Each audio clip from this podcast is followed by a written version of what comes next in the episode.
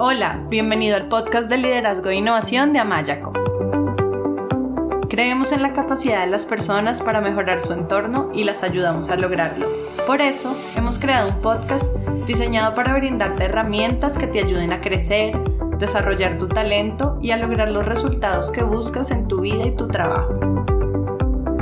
Aprovecha los momentos en que haces ejercicio, cocinas o que estás movilizándote de un lugar a otro para escucharnos desde tu teléfono y aprender cosas nuevas que te enriquezcan. Nos encanta que nos acompañes hoy.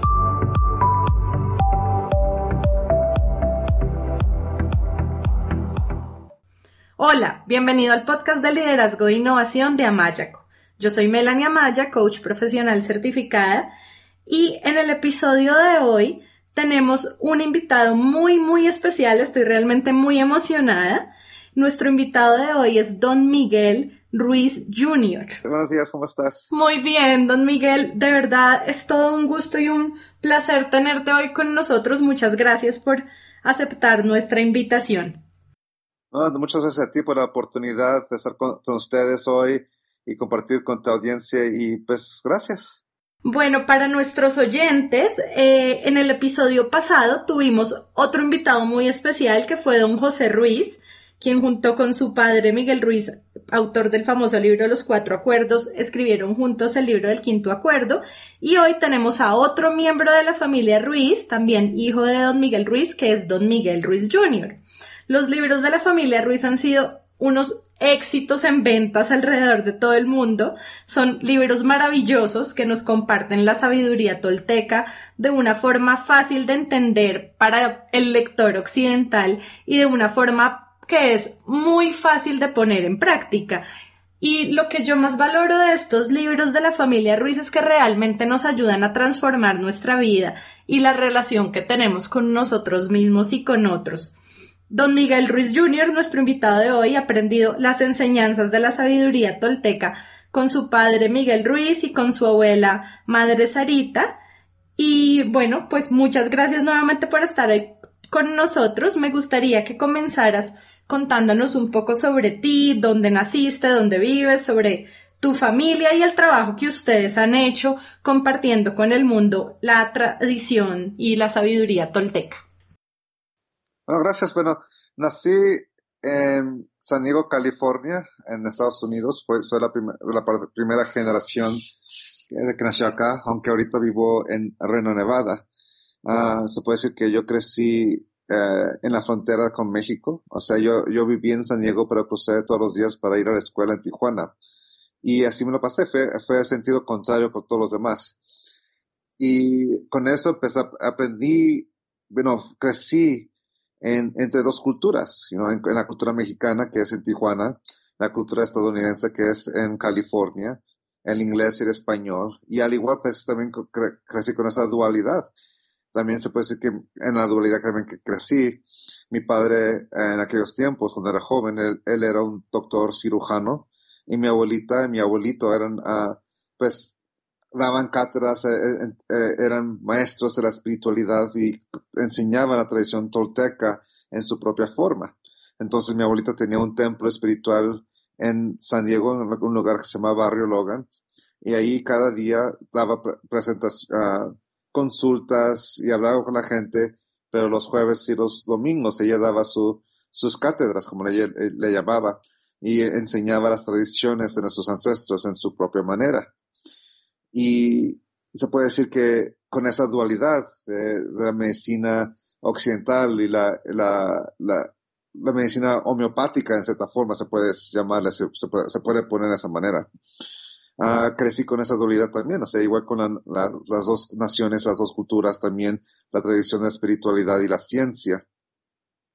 Y eventualmente mi, papá, mi padre, dejó la medicina, tuvo un momento en su vida que se dio cuenta de muchas cosas y decidió cambiar y eh, decidió integrarse o participar en la tradición tolteca de la que es mi familia y empezó a enseñar, a aprender, primero aprender, después a enseñar, y pudo combinar la ciencia la medicina con nuestra tradición y lo puso todo en un, un idioma que es basado en el sentido común, o sea, un idioma que todos podemos entender. Entonces, se puede decir que en esa dualidad aprendí yo la tradición oral de mi familia, que es la tolteca. La palabra, tolteca es una palabra náhuatl ah, proveniente del tiempo prehispánico, uh, precolombiano, perdón, precolombiano, de, que en español significa artista. Entonces, como cuando yo me refiero a ser tolteca, me refiero a ser un artista. Y el lienzo de mi obra de arte es mi vida. Entonces, en mi vida es donde yo creo esta obra de arte que continuamente cambia con cada momento en mi vida. Puedo, tengo la capacidad de crear o la peor pesadilla o la mejor hermosa es, sueño de armonía que puedo crear. O sea, estoy continuamente experimentando la vida. Entonces, las herramientas por las cuales creo mi obra es mi libre albedrío, mi, mi, mi forma de ver la vida, mi mente, mi cuerpo, este ser que soy yo.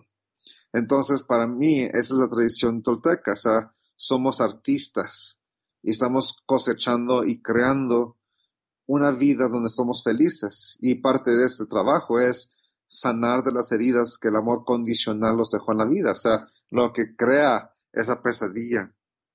Nos damos tiempo para sanar.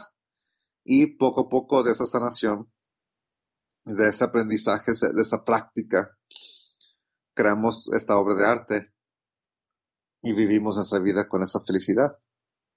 Entonces, para mí es, la tradición. Y viene de, esa habilidad de adaptar nuestra tradición a la vida que estamos viviendo en este momento. Entonces, cada generación lo enseña a su propia manera.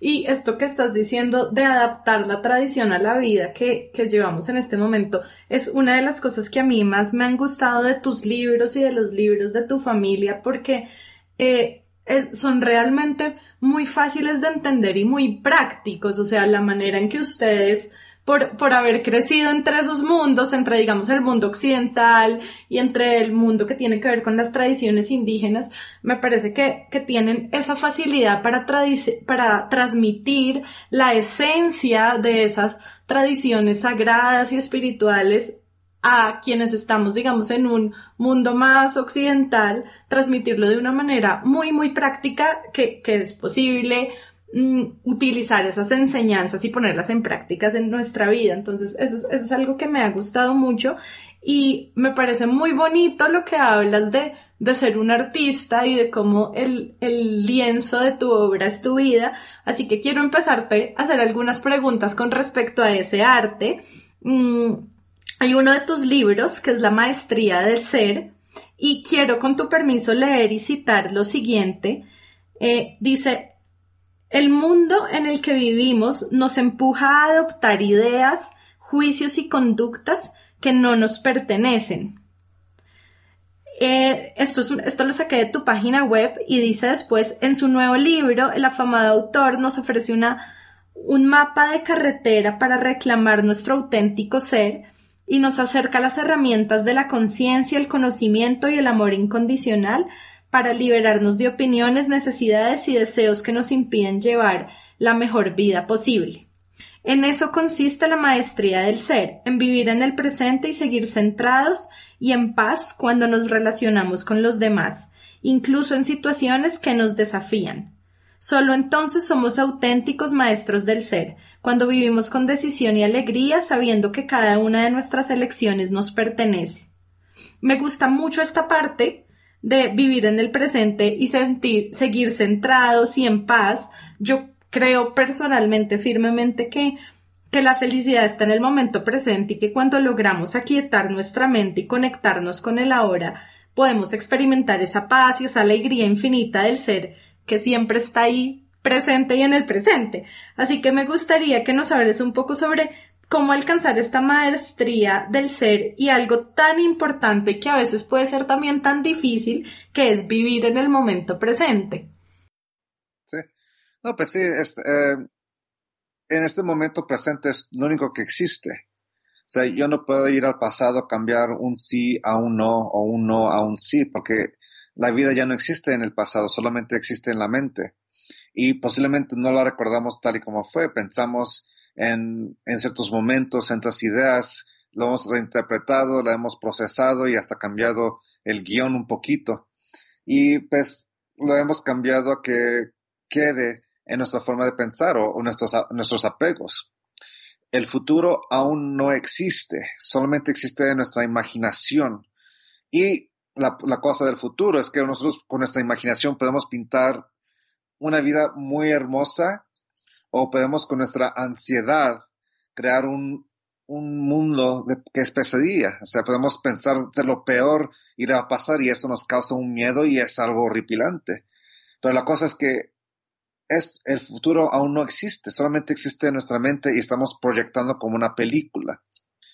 Y como dije anteriormente, podemos, como somos grandes artistas, podemos crear historias, podemos crear esa, esa imagen que nos puede vivir con ese temor o nos puede hacer vivir en una ilusión que cuando no suceda nos, pues nos, hace sufrir, nos tenemos ese, ese corazón roto. La única cosa que es verdad en la vida es este presente momento, este momento presente.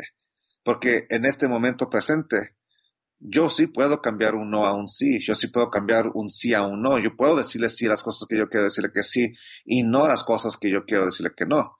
Es el, momento en este presente donde yo puedo vivir mi vida en ese libre albedrío que tomo, hablamos.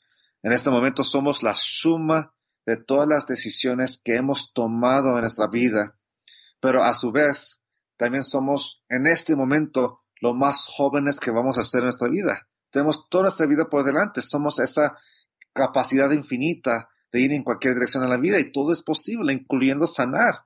Entonces, sanamos, vivimos, amamos en este momento. Entonces, ¿qué queremos hacer en este momento? ¿Qué queremos cosechar? Porque si nos apegamos mucho en el pasado, nuestra atención está en el pasado y no estamos en este presente. Estamos en algo que ya conocemos, ya sabemos y nos hace sentir pues a salvo. El futuro pues no lo conocemos, es el, el, el, vacío que no conocemos y pues al proyectar pues nos puede dar mucha ansiedad o nos puede dar mucha inspiración, o sea, podemos crear las dos, es, la cosa de nosotros. Pero en este momento, yo estoy vivo, tal y como tú estás viva. Y somos, es la persona que somos. Y si nos damos cuenta que en este momento hay algo que no nos hace sentir bien, que no nos hace sentir feliz, pues tenemos la capacidad de cambiarlo. Tenemos la capacidad de tomar los pasos para sanarnos. La persona que soy yo, yo ahorita es la persona que es de veras y es igual con mi esposa, con mis hijos, con mi hija, con mi hijo. Ellos son ahorita quiénes son, ya no son esos niños que yo cosecha, que, cargaba en mis brazos, aún no son esos adultos que yo puedo, que puedo temer que van a ser, si van a tener un trabajo, si van a poder encontrar amor, si van a poder encontrar, eh, ellos son ahorita esos, esos, esos nenes que tienen 12 y 10 años y están haciendo lo mejor que pueden con todo lo que tienen. Y igual con mi esposa. Entonces, al poderme quitarme yo esas, esas máscaras de mi pasado, esa, esa ilusión del futuro y me veo tal y como soy en este momento, estoy en una comunión conmigo mismo. Y cuando puedo hacer esto conmigo mismo, yo puedo hacer esto con mi esposa, con mis hijos, en lugar de pensar en el pasado, pensar en el futuro, estoy en comunión con ellos en este momento y estas son las personas quienes son ellos. Y si me, y si me pongo la atención en el futuro, en el pasado, voy a perder este momento, este momento de la verdad. Entonces, para vivir mi vida en este presente, para estar en esa armonía, es el deseo de estar en este presente, de ver qué está pasando en mi frente y darme cuenta cuando me apegué al pasado o me aferré a un futuro que aún no existe. Y cuando dejo eso, una libertad que viene, porque lo único que existe, lo único que yo puedo crear, cosechar es en este, este momento presente. ¿Qué es lo que quiero hacer? en este momento en mi vida, como soy lo más joven, qué es lo que quiero cosechar, en qué dirección quiero ir. Y todo lo que, importa es en este presente momento. Entonces, para mí, la maestría del ser es el momento que dejo de pretender ser lo que no soy y empiezo a aceptarme tal y como soy. Es el momento que dejo de, me desapego del amor condicional y empiezo a amarme tal y como soy con amor incondicional. Uy, has dicho, has dicho muchas, muchas cosas con las que me conecto mucho.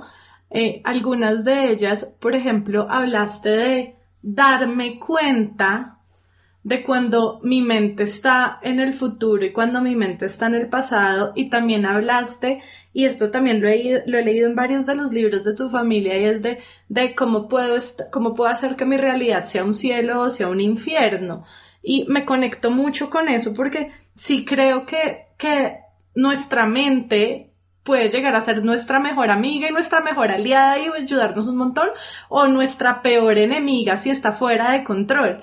Entonces sí, sí, sí me conecto mucho con esta idea de como de estar con nuestro ser y con nuestros pensamientos en el presente eh, y también con un tema que, que de los cuales en tus libros y en los libros de tu familia han hablado mucho y es el tema de las creencias, ¿no? De cómo si tengo en este momento en mi mente una idea como el ejemplo que tú ponías de que algo trágico, algo malo va a pasar en el futuro, entonces como esta creencia me va a empezar a sentir miedo, ansiedad y voy a terminar en un infierno en vez de en un cielo y hay algo que, eh, de tu libro de los cinco niveles del apego que quiero citar que está relacionado con eso y dice, lo que llamamos realidad no es sino un sistema de creencias que a lo largo de la vida hemos construido inconscientemente.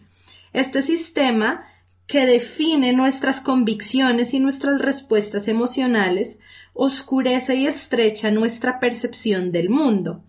Y este, esta cita de tu libro, eh, que es sobre el tema de creencias, me interesa mucho y me interesa mucho también porque como coach en los procesos de coaching, nosotros partimos de la creencia de que son nuestras creencias que vienen de la familia, de la sociedad, de la religión, de los sistemas a los cuales pertenecemos, así como de las interpretaciones que nosotros mismos hemos hecho de nuestras experiencias, son estas creencias las que generan nuestras emociones y eh, por lo tanto, eso que yo pienso y eso que supongo me hace sentir de una o de otra manera y cómo me siento va a impactar cómo actúo y reacciono y mi comportamiento es el que va a generar un resultado u otro, que puede ser los resultados que quiero o no, dependiendo de qué tan consciente esté siendo de ese proceso.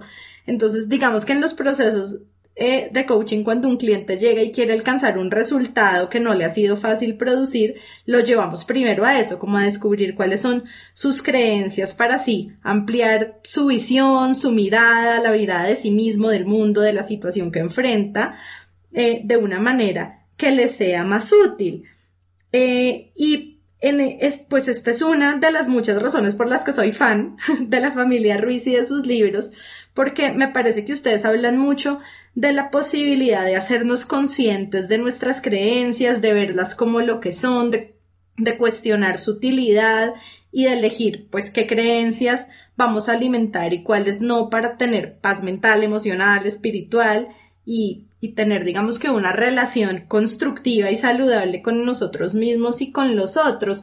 Así que me gustaría que nos hables más de este tema de las creencias, eh, como sobre qué definen nuestras convicciones y nuestras respuestas emocionales y, cómo nuestras creencias también pueden o ampliar o, o oscurecer nuestra percepción del mundo.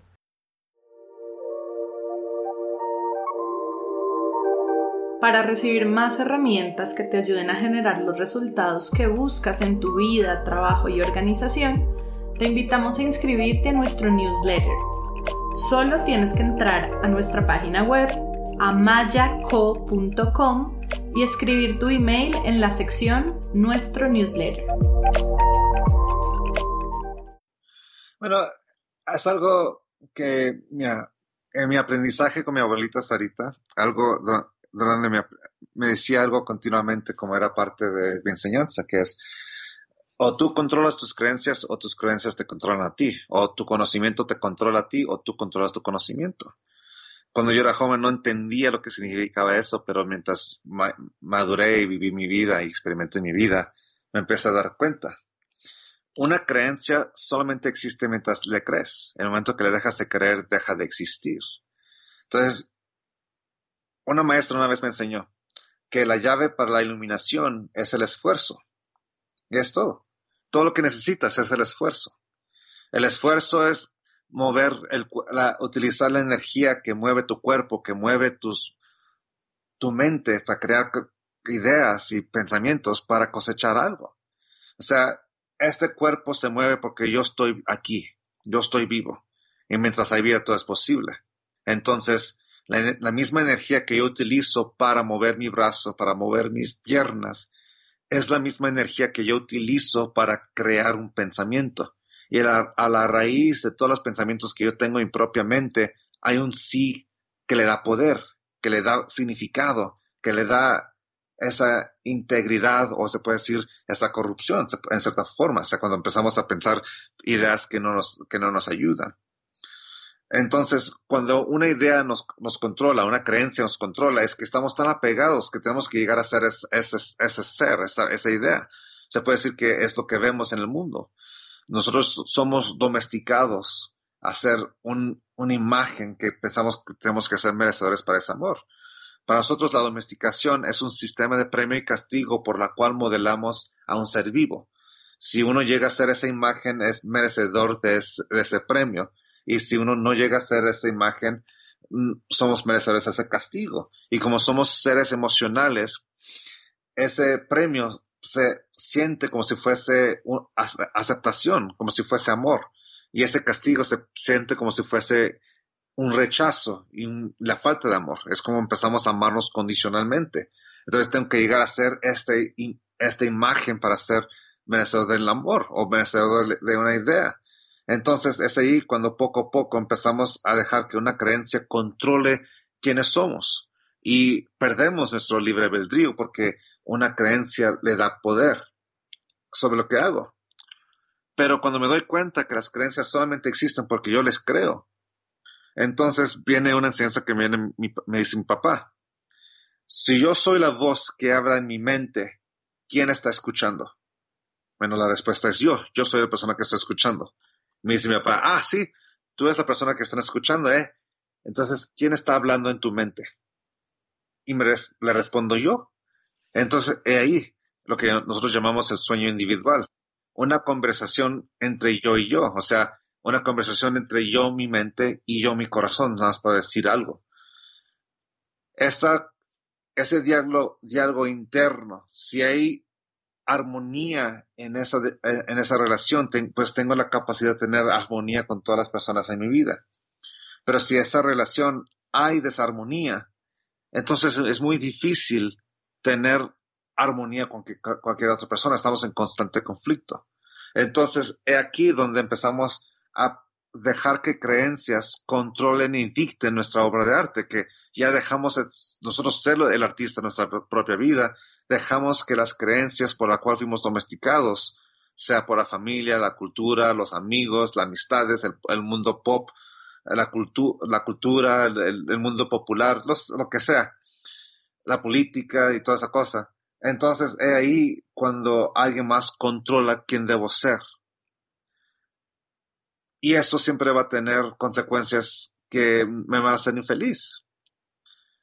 Y el momento que me doy cuenta de eso, que tengo ese, ese momento de darme cuenta de qué es lo que está pasando, es ahí donde puedo cambiar la dirección. Es, es lo, que, lo que hace que el presente sea tan, tan importante. Porque al darme cuenta que está pasando, yo puedo tomar una decisión y en esa decisión empieza mi vida. Entonces, yo puedo, al darme cuenta de que algo está, algo está mal, puedo empezar a verme tal y como soy, a escucharlo tal y como soy. ¿Es verdad que eso es, eso, esa creencia sea verdad? Entonces, es cuando el quinto acuerdo, el libro que mi hermano escribió con mi papá, mi papá, eh, es ser escéptico, pero aprende a escuchar. El ser escéptico es, para mí, significa retener mi retener mi no, e introducir algo que perdí, que es el haber, el poder escuchar. Al poder escuchar, puedo otra vez introducir otra cosa que también perdí, que es el razonamiento. Al poder escuchar y pongo en cuestión lo que estoy escuchando, a ver si es verdad o no, Si no es verdad, es fácil desapegarnos. Si es verdad, pues existe, sobrevive. ¿Qué es la verdad? Bueno, la verdad existe con o sin mí. La verdad no me requiere para que exista. Existe con o sin mí. A una comparación a una creencia. Una creencia solamente existe mientras le crees. El momento que le dejas de creer, deja de existir. Pero, ¿por qué es tan importante una creencia? ¿Por qué es tan importante una verdad? Nosotros tomamos acción basado en lo que percibimos usualmente no tomamos acción si no conocemos algo. Si no sabemos algo, no tomamos acción. Es parte del, miedo que nos da pensar del pasado, del futuro, perdón. Entonces, queremos saber lo más que podamos para poder tomar una decisión educada, con conciencia y que vaya a funcionar. Entonces, si nos damos cuenta que si ponemos en cuestión nuestras creencias y siguen falsas, pues primero nos vamos a rechazar, nos vamos a castigar por haber creído a mentiras. Pero la cosa es como, como nos enseña Cristo, la verdad nos hará libre. La habilidad de poner en cuestionamiento lo que creemos y ver si es verdad o no, nos da la oportunidad de saber qué es verdad en nuestra vida, algo que existe con o sin mí. Y cuando nos damos cuenta que nuestras creencias solamente existen porque le queremos, entonces ese es el momento cuando podemos dejar con un poquito más de facilidad porque sabemos que no es verdad, a las creencias que nos, hacen sentir que no somos merecedores de nuestro propio amor, que no somos merecedores porque nos vemos así o acá. Es el momento que le dejamos de creerle al amor condicional. Es ahí cuando empezamos a obtener esa habilidad de respirar otra vez, de poder vivir nuestra vida otra vez. Y sanar, darnos la oportunidad de sanar. Es una cosa que he aprendido en mi vida nosotros sanamos con nuestro propio permiso, sea de, una herida emocional, sea de una herida física al, cuerpo o a la mente. Si tengo una herida a la mente, pues voy a buscar a alguien que me ayude a encontrar cuál es la verdad, cuál es la situación. Y en cuanto nos damos cuenta de que tenemos ya el, diagnóstico, manos a la obra, a, trabajar y a tomar los pasos para sanar es algo que tomamos. O sea, no todas las creencias, no toda nuestra infelicidad viene de nuestras creencias. A, veces vienen de nuestras heridas emocionales, a veces vienen de nuestras heridas ah, mentales, a veces vienen de, no tener suficientes vitaminas o minerales en nuestro cuerpo, es que um, um, la desnutrición. Entonces nos damos cuenta y lo podemos corregir, tal y como es nuestro cuerpo físico, al hablar con un doctor o, alguien que profesional, o con un, coach que nos ayude a ver cuáles son nuestros pensamientos limitantes y el coach nos ayuda a ver, a abrir nuestra perspectiva y ayudarnos. Esto con, donde tú vienes ahí. Entonces, para mí, eso es lo que hacemos. Darnos la oportunidad de abrir nuestra percepción a ver más allá de los límites que nuestras creencias nos han dicho que no podemos cruzar y todo viene por ese apego. Entonces, al darnos cuenta que nuestras creencias existen porque nosotros le damos ese poder, como dice acá ah, la, primera dama de, hace mucho tiempo, Eleanor Roosevelt, dice, nadie me puede hacer sentir inferior sin mi permiso. Entonces, si alguien me hace sentir inferior es porque yo le he dado permiso a ese pensamiento no, es, no solamente a esa persona, pero al pensamiento a que tenga poder sobre mí. Y ese pensamiento solamente va a regir mientras yo le dé permiso. Y al momento que me dé cuenta de esa, de esa verdad, puedo quitar ese permiso y dejar de creerle. ¡Wow!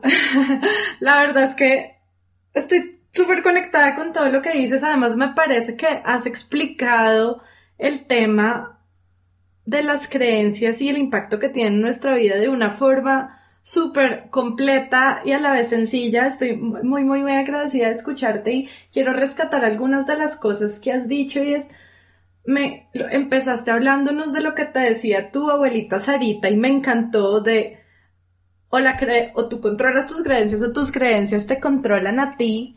Y también me conecto mucho cuando dices de que nuestras creencias existen en la manera en que creemos en ellas, o sea, por eso se llaman creencias. Y en el momento en que, y tú hablas mucho de darse cuenta, darse cuenta, y sí creo que la autoconciencia es clave porque en la medida en que yo me hago consciente de lo que estoy pensando y de las creencias que estoy alimentando en mi mente o que he guardado en mi mente consciente o inconscientemente, y soy capaz de cuestionarlas y como nombrabas tú y lo hablaba tu hermano en el quinto acuerdo de cuestionarlas y de ponerlas en duda y de no creerlas como una verdad total, entonces les y sí, sí, especialmente cuando son creencias que no son útiles y que me desempoderan, entonces es ahí cuando les quito el poder. Y sí, no te imaginas, en los procesos de coaching lo vemos un montón, las personas llegan con o con un objetivo que quieren alcanzar y muchas veces lo que está, no siempre, pero muchas veces lo que está de fondo son creencias de no puedo, no soy capaz, es muy difícil, no tengo las habilidades, no tengo las competencias y parte del proceso es como ser consciente de cuáles son esas creencias y cuestionarlas y quitarles ese poder para que dejen de producirme todo ese miedo y ansiedad y bloquearme y me permitan como avanzar.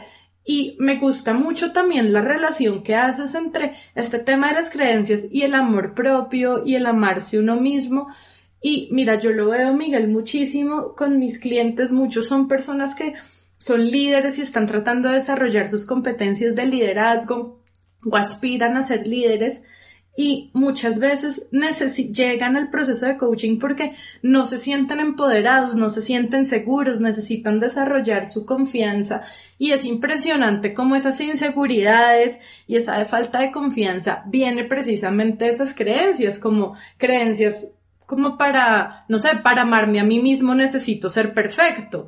Entonces se ponen unos estándares y unas expectativas súper irrealistas que nunca son nunca lo que hacen es suficiente para amarse ellos mismos. Entonces me, me, me gusta mucho esa conexión que haces entre, entre las creencias y el amor propio. Y bueno, volviendo a esta, esta cita que estaba leyendo de tu libro, que la estaba leyendo de tu libro de los cinco niveles del apego, para continuar lo que decía esa cita, eh, dice, para que la percepción se expanda y las opciones crezcan, hay que descorrer el velo de ese sistema. ¿Cómo? Destapando los distintos niveles de apego. Mediante sencillas alegorías, esta sorprendente obra nos muestra los mecanismos por los cuales hemos construido nuestra identidad a partir de las opiniones y los juicios ajenos, y nos guía en un extraordinario viaje con destino a, a nuestro auténtico yo, un universo sin límites donde reside la libertad, la salud y la espiritualidad. Eh, entonces me gustaría que nos cuentes sobre qué es el apego y cuáles son estos cinco niveles del apego. Gracias. Bueno, ah, antes de continuar, ah, hoy ah, marca el quinto aniversario del estreno de ese libro. Salió hace cinco años hoy. ¡Ay, qué especial! Esa pregunta es bonita porque en lo que estabas preguntando me recordó que hoy es el, quinto aniversario. Entonces, gracias por... El quinto aniversario de los cinco niveles, cinco, cinco. Ay, muy especial, muy especial. En forma de publicación, sí.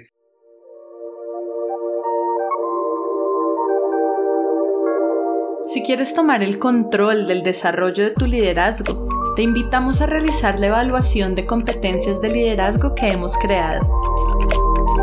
Esta evaluación es gratuita y online y se basa en las seis dimensiones fundamentales del liderazgo que deben desarrollar los líderes de hoy en día. Una vez realices la evaluación, te enviaremos un informe sobre el nivel de desarrollo de cada una de tus competencias como líder, así como ejercicios que te ayuden a mejorar tu liderazgo. Si quieres saber más o realizar la evaluación, te invitamos a ir a nuestra página web amayaco.com slash liderazgo. El, apego es hacer algo que no es nuestro, que no es propio, y hacerlo propio por invertir de nosotros mismos emocionalmente, energéticamente, psicológicamente a algo, o sea, apegarnos a, a algo. O sea, el apego es, en cierta forma, es natural, o sea, nos apegamos a mamá, nos apegamos a un momento, se puede decir, se puede decir que nos entregamos a un momento o estamos presentes en un momento. es lo que un apego es. Lo que lo hace corrupto, que, lo, le da corrupción al apego, o sea, que lo hace, lo daña, o lo hace algo dañino, es que en el momento que necesitamos desapegarnos, no podemos. Es algo que es, somos incapaces porque de repente, ¿qué va a ser yo? ¿Qué voy a hacer yo? ¿Y qué voy, qué voy a hacer sin esto? Y pues el miedo, claro. Entonces, nuestra naturaleza es poder apegarnos y desapegarnos con el ritmo de la vida, con cada momento, o sea, desapegarnos de la, de la escuela primaria y apegarnos a la escuela secundaria mientras estamos en ese nivel y desapegarnos de la, escuela secundaria y apegarnos a, la, a, la, preparatoria y así desapegarnos después hasta entrar a la universidad y así es la vida, al igual con las relaciones en la vida. Eh, amorosas o emocionales o cualquier cosa. Entonces, los cinco niveles del apego representan esa capacidad. O sea, se puede decir en, el primer nivel, el auténtico yo. Yo sé que soy, estoy vivo. Se puede decir que mi mente y mi corazón están en armonía. O sea, mi mente me deja ver la verdad de las cosas y me, da, me dejan ver esa verdad. Y yo sé que puedo ir en cualquier dirección de la vida. Entonces, imagínate esa, esa habilidad de apegarme y desapegarme de una forma tan fácil, pero no significa apegarme, desapegarme, simplemente significa que estoy vivo en este momento y estoy en esta vida viviendo. Entonces, el siguiente, el siguiente nivel, el nivel 2, la preferencia, es elegir en qué dirección quiero ir en mi vida. Y me, me apego a ese momento. Me apego a la primaria pero el momento cuando se acabe ese, ese momento de la primaria, me desapego para poderme apegar a la secundaria y así en, vida. También se puede decir más rápido en, nuestra vida. Se puede decir que ese momento que yo utilizo el conocimiento como un instrumento que me deja saber en qué dirección quiero ir en la vida. Entonces, respondiendo a la pregunta de mi abuelita, tú controlas lo que, lo que conoces o lo que conoces te controla a ti. Entonces, en el primero, la respuesta a esa pregunta es que yo soy un ser vivo mm, independientemente de lo que conozca. Sé que estoy vivo. Sé, no es un, no es una, no es un, no es una creencia. Sé que estoy vivo. Eso es la verdad. Dos, sé que estoy vivo, pero puedo utilizar mi conocimiento como una herramienta que me va a ayudar a elegir, a escoger, a funcionar en la dirección que yo quiero ir. Entonces, la preferencia. Y cuando ese momento se, acaba o termina, me puedo desapegar y prepararme para la siguiente, pues, la siguiente puerta en la vida. En nivel 3, se puede decir que, imagínate que me apego un momento, pero el momento que se acaba ese momento, no me puedo desapegar. Y la forma que eso pasa, la forma más fácil de apegarme a algo, es identificarme con ese momento. Entonces, el tercer nivel es mi identidad.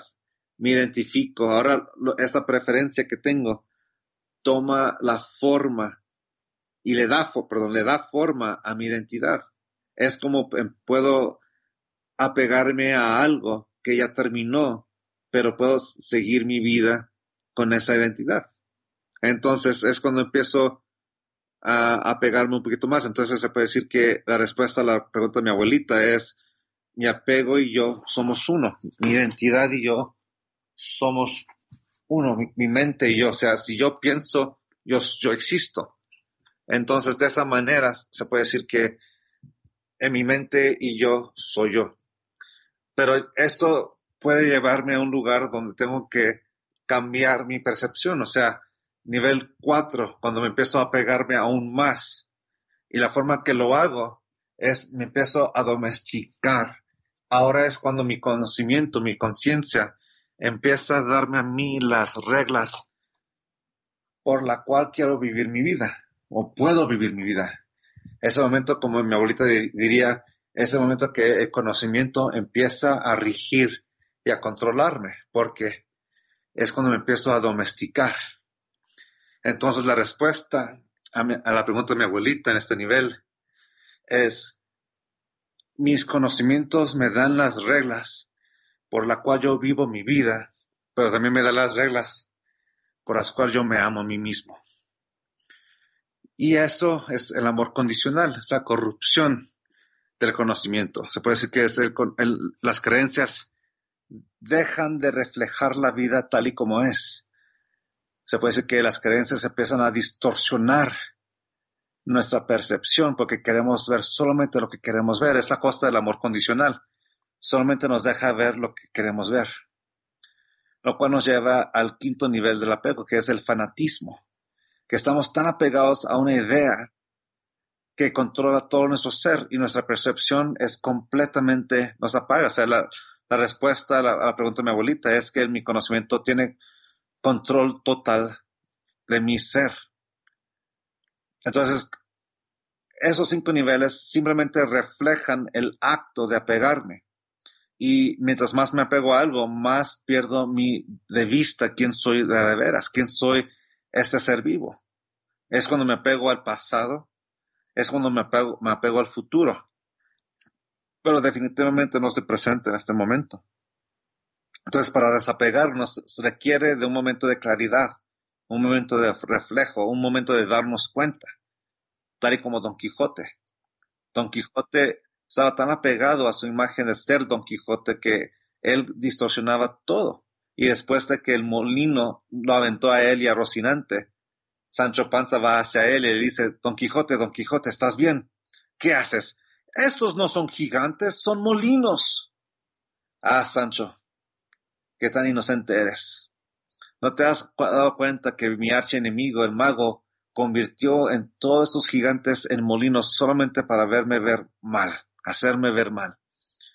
Entonces, Don Quijote en ese momento tuvo tan un apego tan fuerte a ser Don Quijote que él creó una historia que lo dejó creer que cada vez que ve un molino, él sabe que es un gigante que el mago lo convirtió en ese molino nada más para quitarle la gloria a Don Quijote si él acepta que son molinos, entonces él acepta la verdad. O sea que él es Alonso, Quijano o Quijones, dependiendo qué edición lees.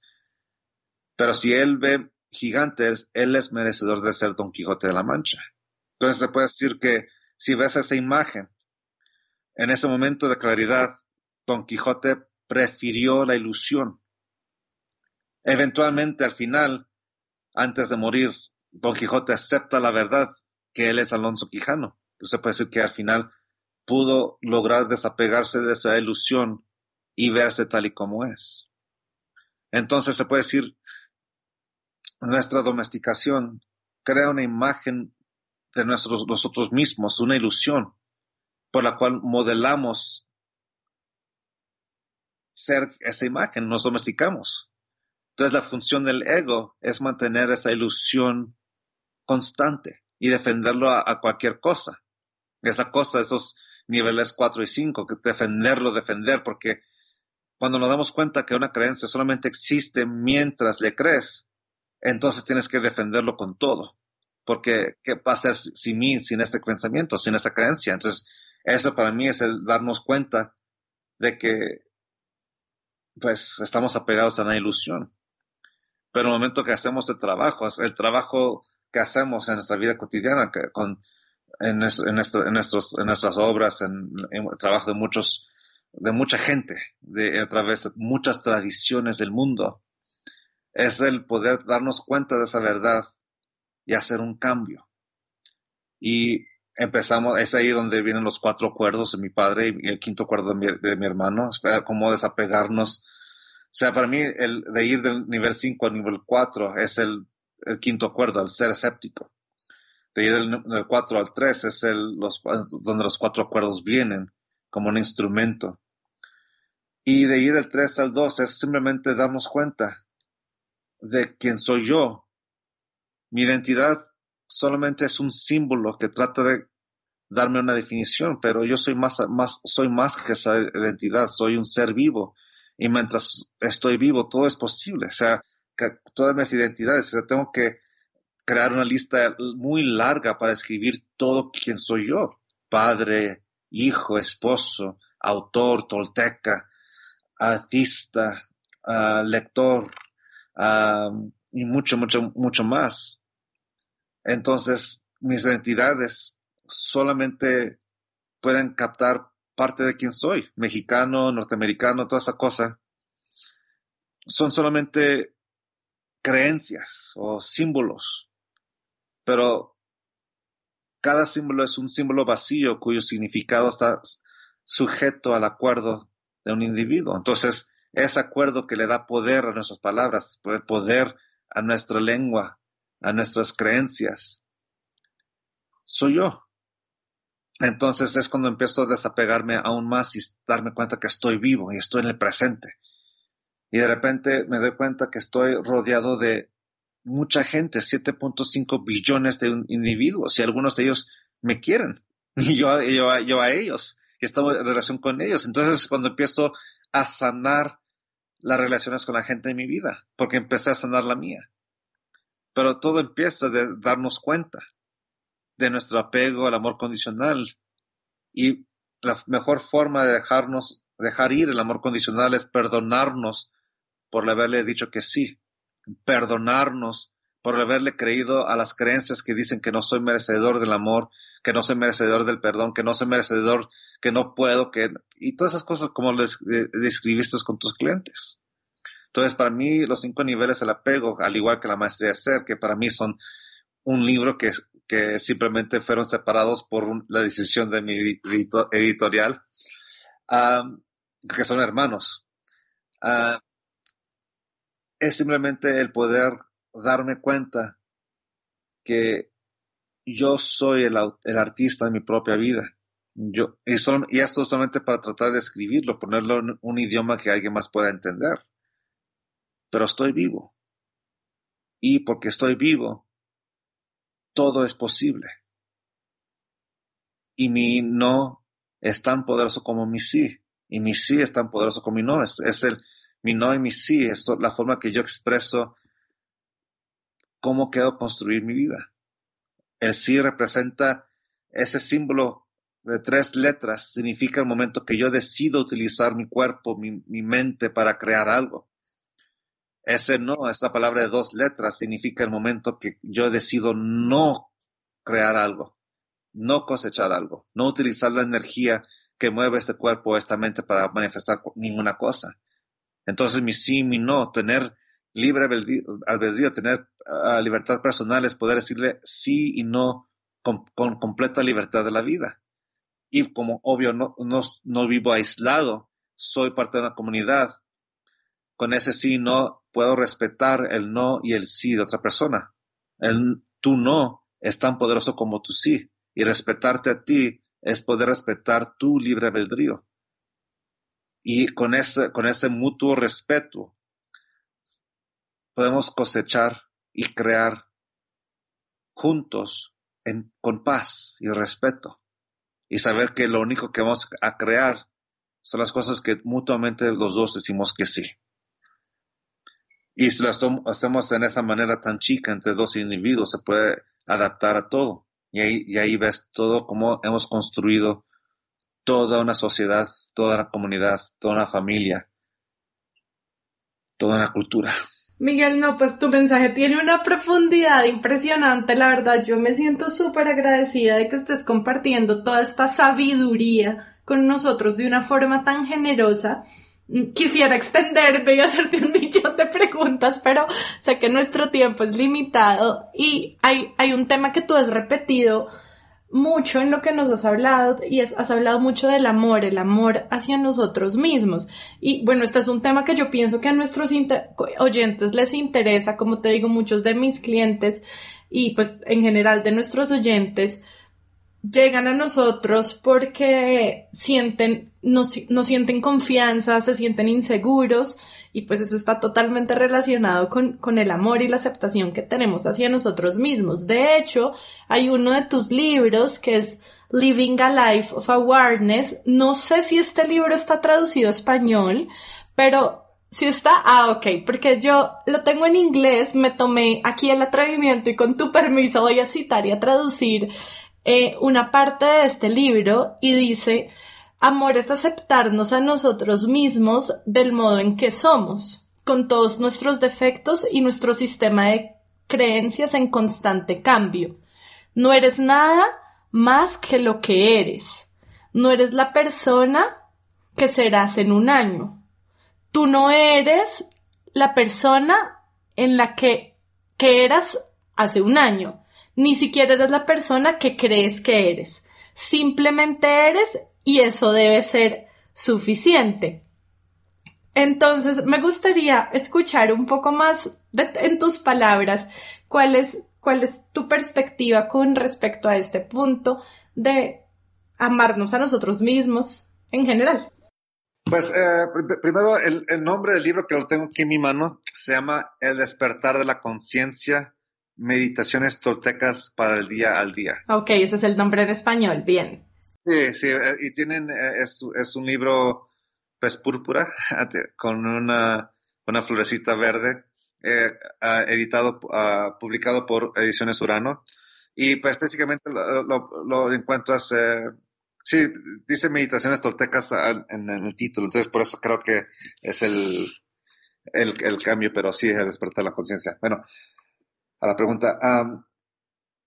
el amor es una energía que nos, nos da la habilidad de crear unión con nosotros mismos, con la gente alrededor de nosotros, con la naturaleza. Se puede decir que es una forma de comunión con nuestras emociones, con nuestra mente, con nuestro ser. O sea, se puede decir que es una energía, una energía que pues existe porque yo existo, tal y como mi cuerpo existe porque yo estoy vivo dándole vida, tal y como mi mente existe porque yo estoy vivo dándole vida, mi amor existe porque yo estoy vivo para darle su existencia. Entonces, ese amor lo puedo dar, lo puedo dar como amor condicional o incondicional, pero sigue siendo amor, simplemente una es una distorsión del otro, un reflejo distorsionado del otro. Imagínate esa imagen de Don Quijote de la Mancha. El amor condicional es tratar de llegar a ser Don Quijote. El amor incondicional es aceptarse, verse como Alonso Quijano, de aceptar que son molinos, que la vida es tal y como es. Y así podemos ver a la gente alrededor de nosotros mismos. Entonces, ¿quién soy yo? Como dije anteriormente, yo soy la suma de todas las decisiones que he tomado en mi vida y a su vez soy lo más joven que voy a ser en mi vida. Tengo toda mi vida por delante, cómo quiero vivirlo, cómo quiero ejercerlo. Entonces, con, ese, con eso, ¿quién soy yo ahorita es todo lo que existe. Si quiero cambiar algo, pues, pues es, es, tomar responsabilidad de mis acciones, respetarme a experimentar las consecuencias de mis decisiones. Y si quiero cambiar algo, pues empiezo por aceptar la verdad, tomar una decisión, pedir perdón si es requerido, pedir perdón, pedirme, darme perdón, si también quiero darlo. Pero en este momento yo estoy, soy vivo. Y porque estoy vivo, pues soy merecedor de mi propio amor porque estoy vivo. Entonces, con ese con, con ese conocimiento, con esa conciencia, me dirijo a la vida. Porque lo que me va a motivar, o sea, si el amor condicional te motivaba con el amor condicional, si quieres, si quieres ser merecedor de mi amor, llega a ser esta imagen. Bueno, imagínate el, el contraste. Porque me amo, decido tomar acción. O sea, se puede decir que es lo que nosotros conocemos como pasión. Yo quiero hacer esto. Es la diferencia entre tengo que hacerlo y quiero hacerlo. Yo quiero tomar este paso en mi vida y me ama. Quiero sanar. Quiero dejar de sufrir. Quiero dejar mi ansiedad atrás. Quiero amar a mi, a mi hijo, a mi hija, a mi esposa tal y como son. Y sí hay momentos difíciles. Sí hay momentos como padre, como esposo, como hijo también, porque mi mamá y mi papá también tienen sus cosas, que va a ser difíciles pero lo que me da motivación de decir, quiero ayudar, quiero estar allí, quiero darte la mano, estoy aquí, es porque te quiero.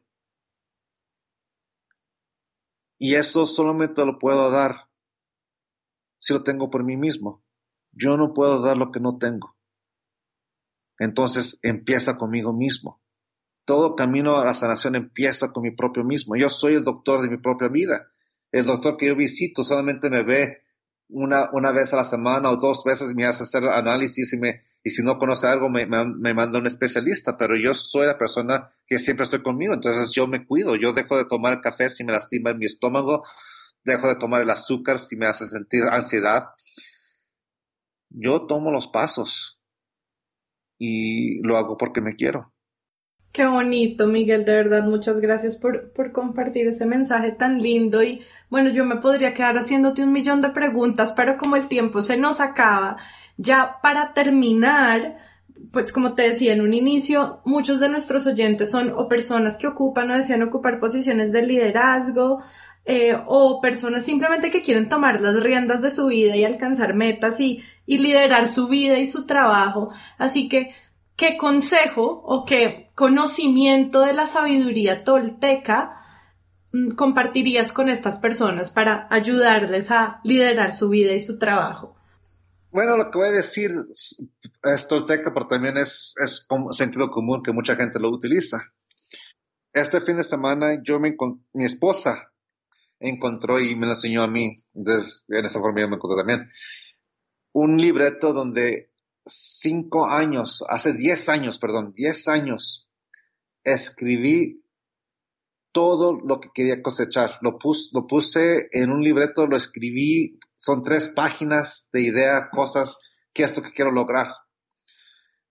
Lo escribí eso hace diez, once años, perdón, hace once años.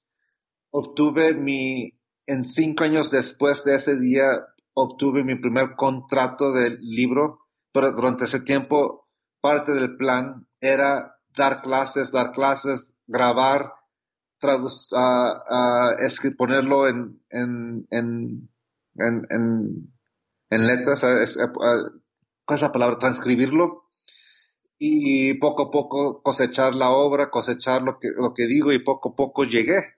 Eso fueron hace cinco años y cinco años después ya tengo cuatro libros escritos y voy por mi quinto. Entonces, empieza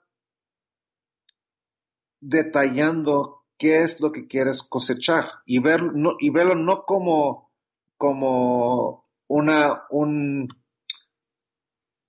ah, ¿cuál es la palabra que quiero buscar? Velo como el punto donde tú quieres llevar tu vida que vaya. en inglés se llama target. Tu objetivo. Tu objetivo. Simplemente el, el, no es el punto final, sino la dirección por la cual vas a llevar este barco o este carro, este vehículo que eres tú y vas a ir hacia allá. Es la dirección de tu enfoque. Y cuando llegues ahí vas a seguirle, pero no vives tu vida en ese momento que lo llegas. Vives tu vida durante toda la trayectoria de alcanzarlo. Vive tu vida durante la trayectoria, no por ese punto. Porque ese punto solamente firmé mi libro y salió. Y ese momento solamente fue unos cuantos minutos. Después de, desde, entonces he estado presentándolo e introduciéndolo, así es como yo describo, lo estoy introduciendo a otras personas. Entonces, describe detalladamente esos puntos, esos objetivos, y simplemente velos como los puntos donde quieres llevar tu, tu experiencia de la vida hacia allá. No es el punto final, sino el punto B de la distancia entre A y B que vas a vivir y disfrútalo. Mm. Miguel, mira que lo que estás hablando me recuerda varias cosas de las que has dicho, como el hecho de disfrutar no solamente la llegada a la meta, sino todo el proceso de llegar hasta la meta y lo que has hablado también de, de visualizar hacia dónde quiero llegar, de escribir los objetivos.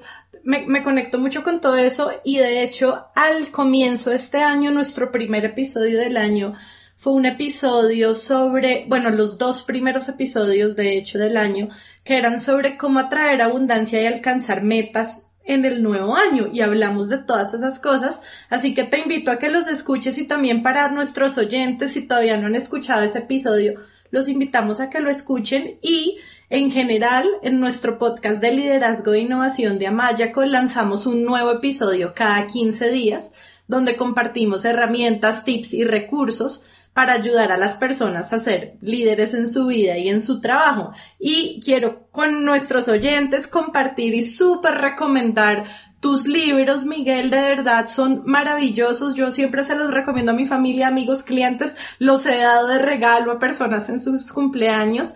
Y como nos escuchen personas alrededor de todo el mundo, eh, cuéntanos cómo pueden conseguir tus libros. Bueno, uh, en, castellano son editados o publicados por la Ediciones Urano, uh, Ediciones Urano Colombia, México, Argentina, España. Uh, los puedes encontrar en tus librerías favoritas y si no están ahí los puedes pedir, también claro en Amazon y toda esa cosa. Sí, he comprado físicamente en Colombia, en Argentina y sí, en las librerías están. Pero en otros países. Uh, en Estados Unidos, pues en Barnes Noble y Amazon y todas esas cosas. Eh, tengo la fortuna de que mi libro ha sido publicado en, español, en inglés, en francés, italiano, alemán, uh, japonés y toda esa cosa. Y pues, tengo, pues me siento bendecido por Dios. Muchas gracias. Se lo agradezco mucho. Y pues los, nos puedes encontrar en nuestra página de web en miguelruiz.com o miguelruizjr.com. Yo soy miguelruizjr.com. Y pues ese, ese es nuestro hogar pero para comprarlo es en tu, en tu librería grande o independiente favorito. Y si es en inglés, se puede por Amazon. Sí, Amazon, Barnes Noble o in, indiebound.org. Perfecto. Bueno, esta ha sido la maravillosa entrevista con Don Miguel Ruiz Jr. Yo me voy súper feliz y recargada y motivada y muy agradecida contigo por habernos acompañado hoy. De verdad ha sido todo un honor, todo un placer. Soy fan y seguidora de ti y de tu familia, así que mil gracias. A ti, muchas gracias. Te lo agradezco y que la pases muy feliz.